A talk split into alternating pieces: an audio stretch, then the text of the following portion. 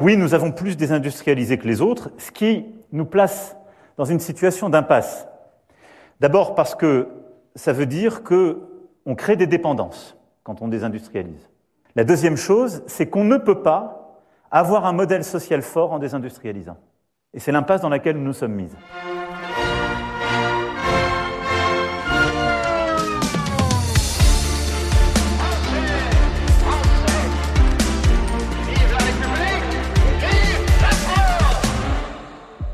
Frankreich hat stärker deindustrialisiert als seine Nachbarn, konstatierte Staatspräsident Emmanuel Macron vor wenigen Wochen. Und damit habe das Land nicht nur Abhängigkeiten geschaffen, sondern auch das eigene Sozialmodell aufs Spiel gesetzt. Ohne starke Industrie kein starker Sozialstaat, so Macron.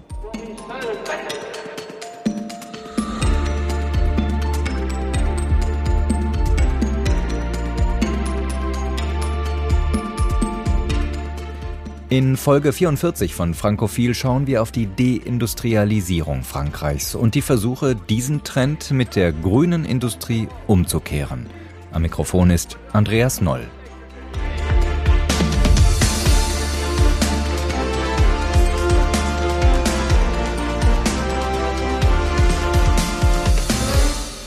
Vor einer Woche gab es gute Nachrichten zu verkünden für Bruno Le Maire. In einer feierlichen Zeremonie weihte Frankreichs Wirtschaftsminister die erste deutsch-französische Batteriezellfabrik in Nordfrankreich ein.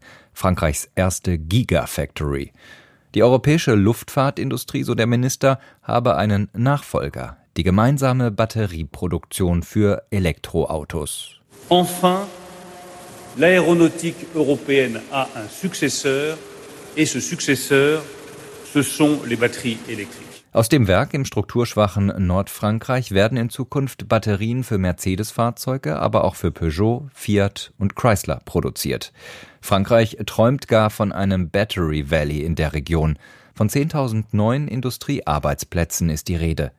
Dabei wurden in der Region, aber auch in ganz Frankreich jahrelang Arbeitsplätze abgebaut. Der Anteil der Industrie am Bruttoinlandsprodukt ist zwischen 1970 und 2021 von 23 auf gut 10 Prozent gesunken. Zehntausende Arbeitsplätze sind in dieser Zeit verloren gegangen. Schon Macrons Vorgänger François Hollande und Nicolas Sarkozy versuchten gegenzusteuern. Doch erst vor fünf Jahren ist erstmals seit langer Zeit wieder die Zahl der Beschäftigten in der Industrie in Frankreich gewachsen. Präsident Macron möchte nun das Tempo der Reindustrialisierung deutlich erhöhen. Frankreich müsse in der Lage sein, strategische Güter und Produkte im Inland oder in Europa herzustellen, fordert der Präsident. Ganz im Sinne der französischen Tradition versucht der Staat, die Reindustrialisierung von oben zu organisieren. Mehr als 15 Milliarden Euro sind dafür vorgesehen. Es geht um vereinfachte Kredite, beschleunigte Genehmigungsverfahren und eben staatliche Zuschüsse. Binnen neun Monaten sollen in Zukunft alle Genehmigungen für den Baustart einer neuen Industrieansiedlung vorliegen. Armin Steinbach ist Professor für Recht und Ökonomie an der renommierten Wirtschaftshochschule HEC in Paris und hat vorher in leitender Funktion im Bundeswirtschafts- und Bundesfinanzministerium in Berlin gearbeitet. Er ist heute bei uns im Podcast zu Gast. Herr Steinbach, der Anteil der Industrie ist über viele Jahre in Frankreich gesunken, klagt der Präsident. Was sind aus Ihrer Sicht die Gründe dafür? Also das ist zunächst einmal eine völlig zutreffende Beobachtung, dass die französische Volkswirtschaft weniger als die deutsche auf die Industrie bauen kann und dieser Rückgang eigentlich über die letzten zwei, drei, vielleicht sogar vier Jahrzehnte stetig zu verzeichnen gewesen ist. Der hat im Grunde mindestens zwei Ursachen. Die eine liegt zeitlich noch davor begründet. Die französische Wirtschaft ist spätestens seit dem äh, Ende des Zweiten Weltkriegs und in der Nachkriegszeit, vielleicht sogar schon davor, aber spätestens ab den 50er Jahren sehr stark staatsgelenkt und staatsgetrieben gewesen und von der Idee des Aufbaus der Industrie und der starken Industriesektoren äh, durch staatliche Planung und staatliche Koordinierung gelenkt gewesen. Und das hat bis in die 60er, 70er Jahre hinein eigentlich auch sehr gut geklappt und ähm, hat auch die französische Wirtschaft in bestimmten Sektoren durchaus wettbewerbsfähig gemacht. hat dann aber natürlich durch die Eingliederung Frankreichs in die Europäische Union nicht mehr ganz so gut funktioniert, ähm, weil das französische Modell der Staatslenkung, der Koordinierung der, der Wirtschaft und der Industrie in der Europäischen Union durch liberale Kräfte, zu denen im Grunde auch Deutschland gehört, ausbalanciert gewesen. Und das hat Frankreich äh, in die, in die Lage versetzt oder dem Druck ausgesetzt der Liberalisierung und damit auch einem höheren Wettbewerbsdruck der französischen Unternehmen. Und das hat zusammen auch mit einer äh, Wettbewerbsfähigkeitsproblematik in Frankreich dazu geführt, dass die Industrie äh, zunehmend an Bedeutung verloren hat, gemessen am, am Anteil des Bruttoinlandsprodukts, aber auch gemessen an den, an den Arbeitsplätzen. Das heißt, die Politik hatte in den 50er, 60er Jahren eine Strategie für den ja, Aufbau für neue Industriefelder. Da gehörten dann später die Hochgeschwindigkeitszüge dazu, Atomkraft, äh, Überschallflugzeuge etc. Aber sie hat natürlich auch eine große Rolle beim Industrieabbau. Ähm, Politiker kämpfen mit großer Geste oder haben in den vergangenen Jahrzehnten mit großer Geste gegen diesen Industrieabbau gekämpft. Ne? Das Stahlwerk in Florange in Lothringen 2012 war dafür so ein Beispiel. Ähm, das Unternehmen Whirlpool in Amiens, also der Heimat von äh, Präsident Macron, vor sechs, ich glaube vor sechs Jahren war da, war ein anderer Fall. Aktuell geht es um eine Fabrik in Chalette-sur-Loing, ähm, da wird darum gekämpft. Am Ende aber, so hat man doch irgendwie den Eindruck als Beobachter, scheitert die Politik eigentlich durchgehend, wenn es äh, um Rettungsversuche dieser Industrie geht. Ist diese Solidarisierung am Ende vielleicht nur reine Folklore mittlerweile? Ein Stück davon ist ganz sicher Folklore und um diese lange Liste, die Sie gerade aufgezählt haben, noch zu komplettieren, in den 80er Jahren François Mitterrand reihte sich auch ein in die diejenigen, die die Industrie retten wollten. Dort ging es um die Bereiche Werkzeugmaschinen, Holz, Möbel oder sogar Textilien, die man damals im Land behalten wollte. Alles Sektoren. Und das ist jetzt der springende Punkt, die eigentlich in einem globalisierten Wettbewerb stehen. Man kann natürlich als Staat länger dagegen ansteuern und versuchen dagegen anzusteuern, dass man in bestimmten Industriezweigen äh, versucht, wettbewerbsfähig zu bleiben, indem diese Unternehmen durch Investitionshilfen oder auch Produktionshilfen unterstützt werden. Aber langfristig ist das kein tragfähiges Modell und man kann der französischen Regierung oder der aktuellen vielleicht weniger, aber zumindest den vorherigen äh, vorhalten, dass sie da auf die falschen Industrien gesetzt haben und zwar wahrscheinlich auf solche, bei denen sie vermutet hat, dass sie dadurch äh, die, die Bevölkerung auf die äh, Seite ziehen kann und damit auch Stimmengewinne für Wahlen erzielen kann. Das heißt, Sie gehen davon aus, zumindest für die vergangenen Jahrzehnte, dass sich diese französische staatliche Industriepolitik für das Land am Ende nicht gerechnet hat. Vielleicht weil ja zu viel Geld in Projekte versickert ist, äh, die am Ende eben am Markt doch nicht bestehen konnten. Zumindest teilweise ja. Also es ist wie immer nie eine ganz eindeutige Sache. Es gibt hier Licht und Schatten. Ja, man denke ja auch an Airbus beispielsweise. Das Beispiel Airbus ist eines, das ja durchaus ein Erfolg ist, weil man nur erst durch Airbus eigentlich wettbewerbliche Strukturen auf dem Weltmarkt und einen wirklichen Gegenspieler zu Boeing etabliert hat. Das ist ja sozusagen eine Erfolgsgeschichte, zumindest teilweise. Aber das äh, steht auf der Habenseite, aber auf der Negativseite stehen halt die vielen Negativbeispiele, die auch, und das kommt noch hinzu, von diesem französischen Wunsch getrieben ist, Champions zu fördern. Also dass es weniger auf die kleinteilige oder mittelständische Industrie ankommt, die ja bei uns in Deutschland ganz stark der Treiber des Wirtschaftswachstums ist und auch anerkannt wird, sondern Frankreich ist immer auch von dieser Förderung von äh, Champions, von globalen Champions getrieben gewesen. Und das wiederum hängt auch mit den Spuren zusammen, die de Gaulle äh, bis in die heutige Zeit eigentlich hinterlassen hat, diese Vorstellung, dass Frankreich auf der europäischen, auf der weltweiten, auf der geopolitischen Ebene sichtbar zu machen und Geltung zu verschaffen und dass das eben nicht nur politisch so sein solle, sondern auch durch äh, wirtschaftliche Erfolge und äh, Unternehmen. Und deshalb hat man sehr stark seit de Gaulle diesen Gedanken der, der Champions verfolgt und das ist gerade das ist im globalisierten Wettbewerb halt nicht immer möglich. Wobei es sie ja zum Teil gibt, ne? wenn man sich zum Beispiel die Luxusgüterindustrie anschaut, dann hat Frankreich tatsächlich ja diese globalen Champions. Ja, das ist, das ist sicherlich richtig. LWMH und PPR, die beiden großen Luxusunternehmen, das sind in der Tat Aushängeschilde von Frankreich, die auch enorm erfolgreich sind auf den Drittmärkten außerhalb Europas. Sozusagen, was für uns Deutsche unsere äh, Autoindustrie ist, kann man so sagen, ist für die, ist für die Franzosen diese Luxusgüterindustrie.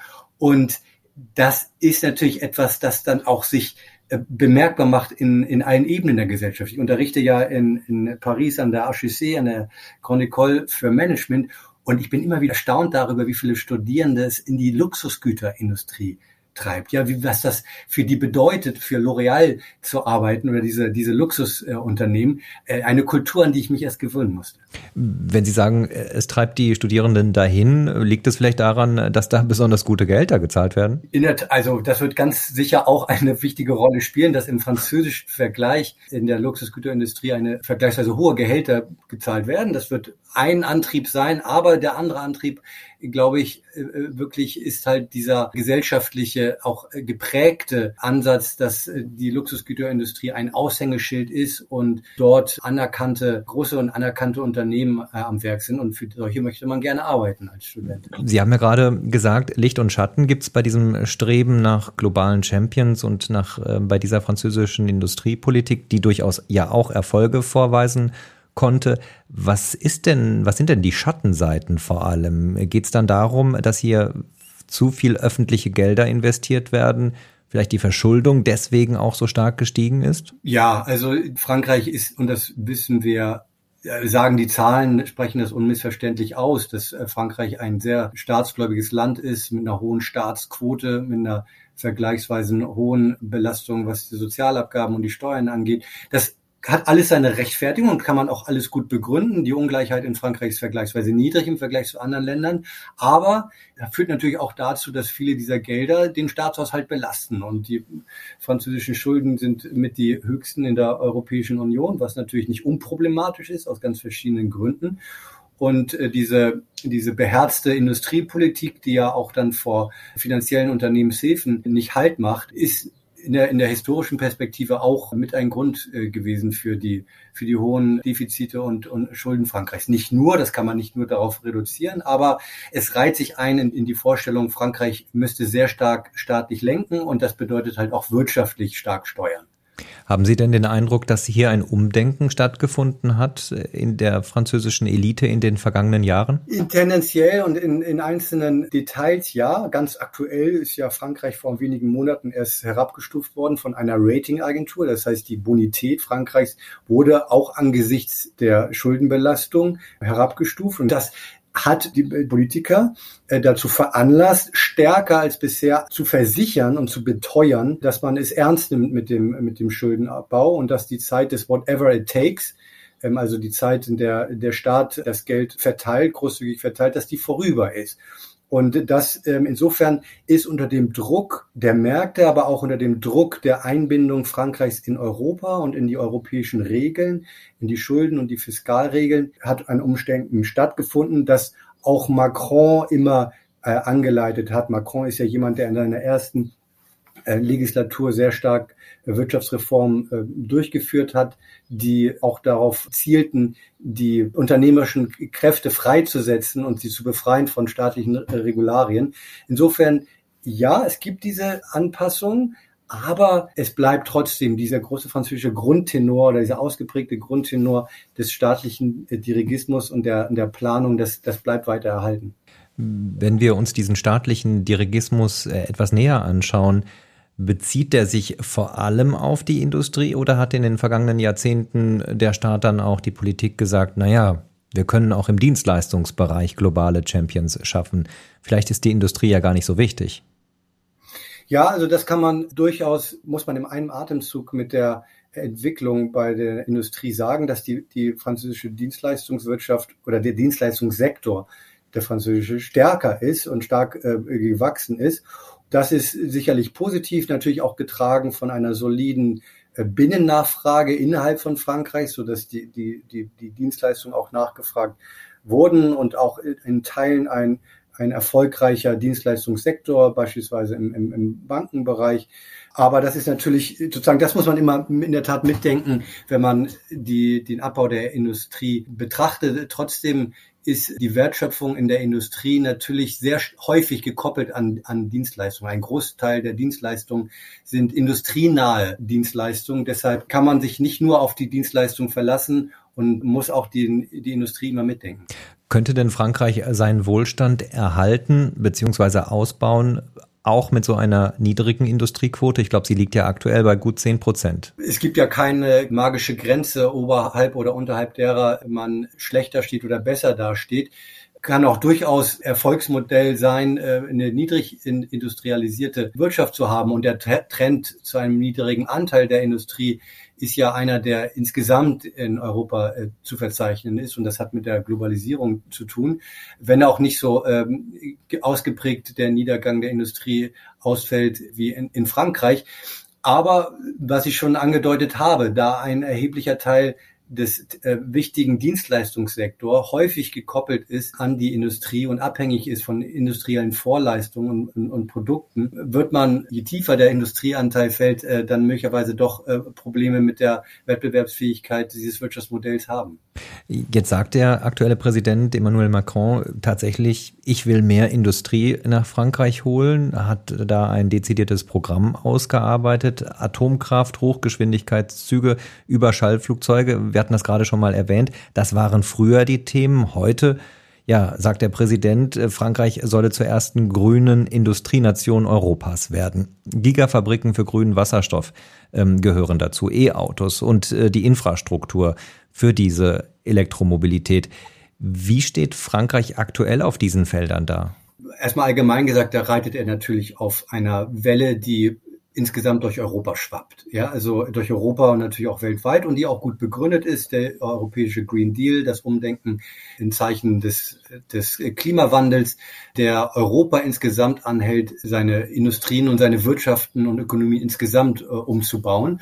Und da ist es durchaus schlüssig zu sagen, dass man das alles nicht nur mit ganz klassischen Lehrbuchkonzepten wie einer CO2-Bepreisung äh, leisten kann, sondern dass man auch äh, in bestimmten Sektoren nachhelfen muss. Und dann gehören diese genannten Bereiche wie Halbleiter oder Batteriezellfertigung oder eben die grüne Wasserwirtschaft natürlich dazu. Und das ist äh, durchaus plausibel, auch natürlich im geopolitischen und geoökonomischen Kontext, den wir gerade durchleben, mit der starken Abhängigkeit Europas von China, dass man sich sagen will, auf diesen Bereichen, in diesen zukunftsträchtigen Bereichen müssen wir in Europa bestimmte Minimumkapazitäten selber vorhalten. Da ist man natürlich kein, kein Spitzenreiter aktuell, ja, in der Batteriezellfertigung, weder in der Batteriezellfertigung noch im, im Wasserstoffbereich. Da sind äh, China zumindest, was die Batterien angeht, äh, schon deutlich weiter als wir. Aber es ist aus den genannten Gründen durchaus plausibel, dort auch europäisch etwas zu machen. Und man ist natürlich da in einem Wettrennen. Ja, in den USA wird gerade der Inflation Reduction Act treibt Milliarden an Unterstützung in just diese ähm, Unternehmen oder in diese Sektoren plus Wind plus Solar. Und da muss man natürlich äh, zusehen, dass einem nicht das äh, Wasser abgegraben wird. In anderen Bereichen, auch denen, die Sie gerade genannt haben, äh, Atomindustrie ist natürlich Frankreich äh, schon seit Jahrzehnten äh, Spitzenreiter. Und ähm, auch wenn das natürlich Konflikte bedeutet mit, mit Deutschland und mit der Frage, ist das eine grüne Stromerzeugung oder ist es das nicht? Da ist natürlich Frankreich auch, was die, was den Export von Atomtechnologien weltweit angeht, schon, schon an der Spitze. Jetzt sagt die Regierung relativ deutlich, diese Zukunftstechnologien wie ja die grüne Wasserstofftechnik, E-Auto, Batterien oder Halbleiter, Sie haben das gerade auch genannt, die könne es ohne öffentliche Teilfinanzierung nicht geben. Ist das glaubwürdig, dieses Argument, oder müsste nicht auch der freie Markt dazu in der Lage sein, diese entsprechenden Investitionen aufzubringen, wenn sich das rechnen soll am Ende? Ja, also es ist wie so häufig eine Frage der, der richtigen Mischung. Also nur mit Staatsgeldern und Subventionen wird man keine, äh, keine äh, hochmodernen Halbleiter- und Batterie Zellfertigungsindustrien oder Wasserstoffindustrien aufbauen können. Dazu gehört auch ein ein gutes regulatorisches Umfeld, dazu gehören ähm, gestraffte Planungs- und Genehmigungsverfahren, dazu gehört ein wettbewerbsfähiges Lohnniveau, Dazu gehört eine versorgungssichere und auch preisgünstige Versorgung mit Energie. Aber, und da bin ich schon der Meinung, dass man zumindest am Anfang, um diese Zukunftstechnologien überhaupt erstmal investiv äh, aufzusetzen und auf Schiene zu setzen, dass es da einer gewissen Anschubfinanzierung bedarf, auch um die Größenvorteile zu heben, um die es da geht. Ja, man konkurriert ja mit in China oder auch in den USA mit äh, Großunternehmen, die viel mehr Kapital in diese Industrien stecken können. Und um das leisten zu können, bedarf es einerseits einer anfänglichen Anschubfinanzierung der öffentlichen Hand. Ob das nun Frankreich ist oder Europa, ist wieder eine andere Frage. Und es braucht, und das ist ja ein Mantra, das schon jetzt seit Jahren von der deutschen und der französischen Regierung ausgesprochen und hochgehalten wird, ähm, der bilateralen und europäischen Zusammenarbeit. Und Deutschland und Frankreich, ob es nun Peter Altmaier und Bruno Le Maire gewesen sind oder jetzt äh, Robert Habeck und Bruno Le Maire, bedarf immer oder es wird immer dieser gemeinsame industriepolitische Ansatz und die äh, kopernikanische Revolution durch zwei Galileos, wenn es um Weltraumprojekte äh, geht, äh, ausgerufen und das gehört eben auch dazu. Aber äh, diese Anschubfinanzierung, diese öffentliche Anschubfinanzierung, die ändert ja nichts daran, äh, dass die Fertigungskosten eben in Europa höher sind als in Asien dauerhaft. Ja, das ist, also man wird das auf der Kostenseite nie ganz für sich entscheiden, aber da muss man natürlich auch sehen, dass für Investoren die Kosten eines unter mehreren ähm, Gesichtspunkten ist. Das regulatorische Umfeld, die Rechtssicherheit, die, die Nähe zu Absatzmärkten, die Versorgung mit, mit Primärgütern und Vorleistungen, all das spielt da natürlich auch eine Rolle so dass man, wenn man sich rein auf die Kostenseite beschränken würde, wird man in Europa wahrscheinlich nicht wettbewerbsfähig sein. Aber, und deshalb habe ich eben auch betont, dass es eben nicht nur durch eine Anschubfinanzierung bekommt, sondern auch die, um, darum, das entsprechende äh, Umfeld zu schaffen. Frankreich hat zuletzt sehr viel Lob für das äh, Investorenklima im Land bekommen. Sind das die Reformen von Emmanuel Macron, die jetzt, die sich jetzt schon auszahlen im sechsten Jahr oder nach sechs Jahren Präsidentschaft? Also ich denke schon, dass äh, Macron in der Wirtschaft wohl gelitten ist, weil er eben in seiner ersten Legislatur mit Tatendrang die wichtige Reformen angegangen ist, sei es im äh, steuerpolitischen Bereich, sei es im Bereich der Arbeitsmarktpolitik. Und das macht sich in der Tat jetzt bemerkbar. Die Arbeitslosenzahlen in Frankreich sind ja auf Rekordniedrigniveau. Äh, das geht einher mit, mit Fesseln und bürokratischen Hürden, die er abgebaut hat bei den Unternehmen. Deshalb hat er da auch ein, ein gutes Standing und wird dort anerkannt, was natürlich auf der Gegenseite ihm aber auch viel Gegenwind und äh, beschert hat, gerade von, von der einfacheren Bevölkerung, sage ich mal, wie wir jetzt auch im, im Zusammenhang mit der Rentenreform bemerkt haben, die natürlich dann auch wieder und da spielt jetzt auch wieder die Einschätzung der Märkte und die Sicht der Märkte und die schon, das ist schon erwähnte Rating eine Rolle. Natürlich auch vor dem Hintergrund gesehen wird, ob Frankreich dauerhaft reformfähig ist. Nicht wahr? Also ob die Wirtschaft tatsächlich dauerhaft reformfähig ist, wenn eine Pensionsreform die ja nicht allzu ambitioniert ist, tatsächlich am Widerstand der Bevölkerung scheitern würde, wo auch wenn es danach jetzt aktuell nicht mehr aussieht. Ähm, aber sowas ist natürlich auch für die Wirtschaft enorm wichtig zu sehen, ob ein, ob ein Land reformfähig ist. Und äh, bei diesen Genehmigungsverfahren, ich glaube, das war ein Argument, was immer genannt wird beim Thema Investorenfreundlichkeit, dass sich da in Frankreich viel getan hat. Können Sie das bestätigen, dass es tatsächlich einfacher geworden ist, dass die staatlichen Schnell äh, Stellen schneller reagieren, dass da eine gewisse Dynamik entfacht wurde durch Reformen? Ja, also ich denke, dass der Bürokratieabbau im, im Land, die Beschleunigung der Planungs- und Genehmigungsverfahren, auch im, im Vergabeprozess insgesamt, was die, was die staatlichen Hürden auch angeht, für Unternehmen Innovationen einzuführen und Unternehmen überhaupt zu etablieren, dass das reduziert wurde. Man ist natürlich im internationalen Vergleich da immer noch relativ im, im Mittelfeld, sage ich mal. Auch zum Beispiel, was die Effizienz der Steuerbehörden angeht, steht man da ähm, so im Mittelfeld im OECD-Vergleich. Aber die Tendenz ist, ist in der Tat positiv. Zur Industriepolitik kann ja auch Protektionismus gehören. Wie empfänglich ist ähm, das Frankreich unter Emmanuel Macron für, dafür? Sehr empfänglich. Also wenn wir uns die europäische Debatte anschauen, die jetzt gerade aktuell schwelt ähm, in Bezug auf die Antwort Europas Frank und Frankreichs insbesondere auf den ähm, amerikanischen Inflation Reduction Act oder auch auf die Reaktion auf China ist, wenn man nach Macron ginge, würde Europa deutlich protektionistischer sich positionieren, als wenn es nach der, der deutschen Vorstellung ginge. Ja? Also Macron ist ja auch derjenige, der ein Buy European Act als Antwort auf den, auf den amerikanischen Ansatz äh, vorgeschlagen hat, der offen protektionistisch wäre, der offen mit den Regeln der Welthandelsorganisation ähm, und der Nichtdiskriminierung äh, brechen würde. Auch da ist wieder viel Populismus schwingt da mit und der Wunsch, Frankreich zu bedienen und französische Interessen zu verfolgen. Und der wird dann wieder ausbalanciert auf, äh, auf europäischer Ebene.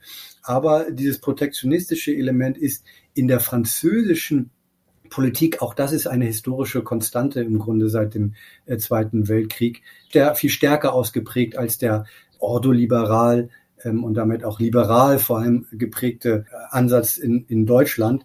Und innerhalb der Europäischen Union haben diese liberalen Kräfte in der Tendenz auch immer die Oberhand gehabt.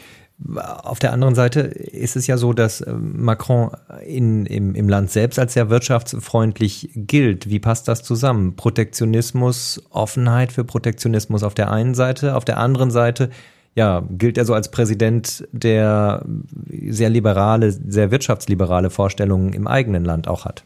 Ja, weil er doch eine im Tonfall da eine Balance anschlägt zwischen einerseits den Abbau von Regularien, von Steuerbelastung, von Sozialversicherungsbelastung, von Bürokratiebelastung derjenigen Unternehmen, die in, in Frankreich aktiv sind und in Frankreich investieren. Und äh, andererseits sozusagen natürlich die, die Konkurrenz derjenigen, die in, in China und in den USA produzieren und auf den europäischen Markt drängen wollen, abzulehnen. Das ist in der Tat, das ist keine unbedingt stringente äh, Position und in Deutschland würden solche Positionen vom ähm, BDI, vom Bundesverband der deutschen Industrie, deutlich stärker gescholten, als es äh, in Frankreich äh, der Fall ist, womöglicherweise auch hier wieder, weil selbst bei den französischen Unternehmensverbänden diese Kultur des staatlichen Interventionismus und des auch des teilweise zumindest des Protektionismus durchaus verankert ist. Und das heißt, in Frankreich hat man sich ganz gut eingerichtet in diesem protektionistischen Umfeld und in diese Ideen spielen in der politischen Klasse, aber auch in der ökonomischen Klasse eine große Rolle. Andererseits lernt jeder Student, der Volkswirtschaft studiert, dass die Wohlfahrtsgewinne in einer liberaleren Ordnung, wo sich der Staat eher zurückhält, in der Regel höher sind. Und das Modell Deutschland, zumindest was die vergangenen Jahrzehnte anbelangt, zeigt das ja auch. Das zeigt es auch, das ist, das ist richtig. Man kann natürlich auch mit dem Lehrbuch äh, erklären, dass zumindest in der kurzen Frist äh, Wohlfahrtsgewinne aus so einem Protektionismus äh, zugunsten des Landes, das ihn einführt, resultiert. Aber völlig richtig, das langfristig tragbare Modell ist im Grunde das der, der offenen Märkte, das mit Abstrichen in bestimmten Bereichen, zum Beispiel wenn es um neue Industrien geht, die etabliert werden müssen, auch Protektionismus erlauben. Aber es ist natürlich, und zweitens natürlich mal auch eine Verteilungsfrage. Also von offenen Märkten profitieren einige, andere profitieren nicht. Ja, also offene Märkte ist typischerweise gut für die Konsumenten und für die Verbraucherinnen und Verbraucher, aber schlecht natürlich für die, die nationale Industrie. Und äh, wenn man die nationale Industrie schützen möchte und es vor allem auf diese Gruppe ähm, abgesehen hat, dann äh, kann zumindest aus politischen Gesichtspunkten, aus Kalkülgesichtspunkten so eine sanfte Form des Protektionismus ähm, Sinn machen. Stichwort äh, Verteilungsfragen. Glauben Sie, dass das Zufall ist, dass die Batterie-Gigafabriken, ähm, da wurde ja erst vor wenigen Tagen der Startschuss gegeben in Nordfrankreich für eine mit großer politischer Beteiligung, dass die in einer Region aufgebaut werden, dass diese Industrie in eine Region gesetzt werden soll, die besonders stark, wo das Rassemblement National von Marine Le Pen besonders stark ist? Das halte ich, finde ich weder politisch verwunderlich, noch finde ich ökonomisch zwangsweise unsinnig. Das ist ja in der Tat dieser Vide Diagonal, diese diagonale Lehre, die durch Frankreich sowohl diesen Industrieabbau markiert und gleichzeitig mit einem Aufwuchs der rechtspopulistischen Kräfte äh, zusammenhängt. Insofern und das kennen wir ja auch äh, Deutschland im Grunde ja auch, dass man in den äh, Regionen, der, die stark vom, vom Kohleausstieg beispielsweise betroffen ist, dass man dort äh, substituierende Industrie ansiedeln möchte. Und insofern müsste man gucken, ob es räumlich wirklich zwangsläufig sinnvoll ist, da wirtschaftlich äh, genau diese Industrien anzusiedeln. Politisch und auch aus Akzeptanzgründen ist das aber schon wichtig. Und da darf man sich, glaube ich, auch nicht zu sehr auf das rein ökonomische Kalkül verlassen, weil die Akzeptanz, und wir sehen es ja bei den aktuellen Reformen und bei den Protesten, bei diesen extrem polarisierten Protesten gegen äh, Wirtschaftsreformen, zu denen ich die Pensionsreform auch zähle, ähm, wenn man die Leute mitnehmen will und für Akzeptanz werben möchte, muss man natürlich auch in gewissem Umfang regionalisierte Industriepolitik betreiben, um halt diesen Leute, diese Leute, die dort betroffen sind vom äh, Verfall alter konventioneller Industrien, nicht völlig in, ein, in die Leere fallen zu lassen. Was bedeutet denn diese Revitalisierung der französischen Industriepolitik, die Macron jetzt anstrebt, äh, für Deutschland? Die bedeutet für Deutschland erstmal, dass man sich da koordinieren muss. Sie bedeutet aber auch, dass dort zumindest was einige Sektoren angeht, ein Gleichlauf der Interessen stattfindet. Halbleiter, äh, Batteriezellfertigung, äh, Wasserstoff, Wind und Solar, die ganzen ähm, grünen Technologien, um die es geht, da ziehen wir ja im Grunde an einem Strang und im Grunde sind wir ja in Europa mit einem Binnenmarkt, der keine Grenzbarrieren und keine Handelsbarrieren kennt, im Grunde auch so weit, dass wir es unseren Nachbarn in, innerhalb Europas nicht übel nehmen, wenn Unternehmen von einem Land in das andere wechseln, wenn das äh, ökonomisch, äh, betriebswirtschaftlich Sinn macht. Aber es bedeutet natürlich auch, dass man sich innerhalb Europas auf eine Position einigen muss. Und zur Sprache gekommen ist ja eben schon, dass Frankreich da doch mit einem ganz anderen Zungenschlag was den Protektionismus angeht, unterwegs ist als Deutschland. Und das mündet dann in sehr kontroverse Debatten unter der, unter der Überschrift europäische Souveränität und strategische Autonomie. Was bedeutet das genau? In welchen Sektoren, in welchen Bereichen wollen wir Souveränität haben? In welchem Umfang müssen wir uns abkoppeln von China und von anderen Zulieferländern? Und das ist äh, im Hinblick auf die, auf die Relevanz für Deutschland natürlich schon, schon von großer Bedeutung, dass man sich da ins äh, Benehmen setzen muss mit dem europäischen Partner Frankreich, der mit einer anderen, zumindest leicht anderen Ausrichtung unterwegs ist. Wenn Sie sagen leicht andere Ausrichtung, halten Sie es für denkbar, mittelfristig, dass Deutschland und Frankreich eine gemeinsame Industriepolitik äh, betreiben, beziehungsweise wäre das überhaupt wünschenswert? Das ist teilweise wünschenswert. Europäisch sind dafür nicht unbedingt die Voraussetzungen geschaffen, weil Industriepolitik zumindest in der Europäischen Union noch sehr stark mitgliedstaatlich dominiert ist und auch von den Regeln so vorgesehen ist. Also es ist keine vergemeinschaftete äh, Politik, die Industriepolitik. Aber gerade die aktuelle Debatte um die Reaktion auf den russischen Angriffskrieg auf, auf die Ukraine und die, die neue Fokussierung auf, auf äh, Sicherheit, auf Verteidigung, auf Militär.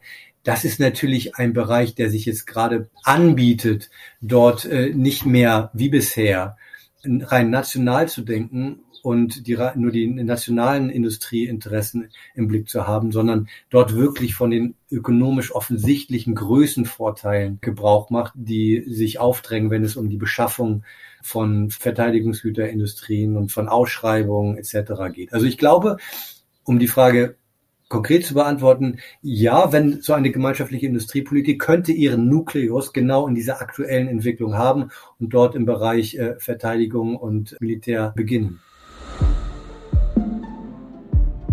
Folge 44 von Frankophil über die Versuche, Frankreich zu reindustrialisieren und die Bedeutung der Industriepolitik im Land. Zu Gast heute war Armin Steinbach, Professor für Recht und Ökonomie an der renommierten Wirtschaftshochschule HEC in Paris.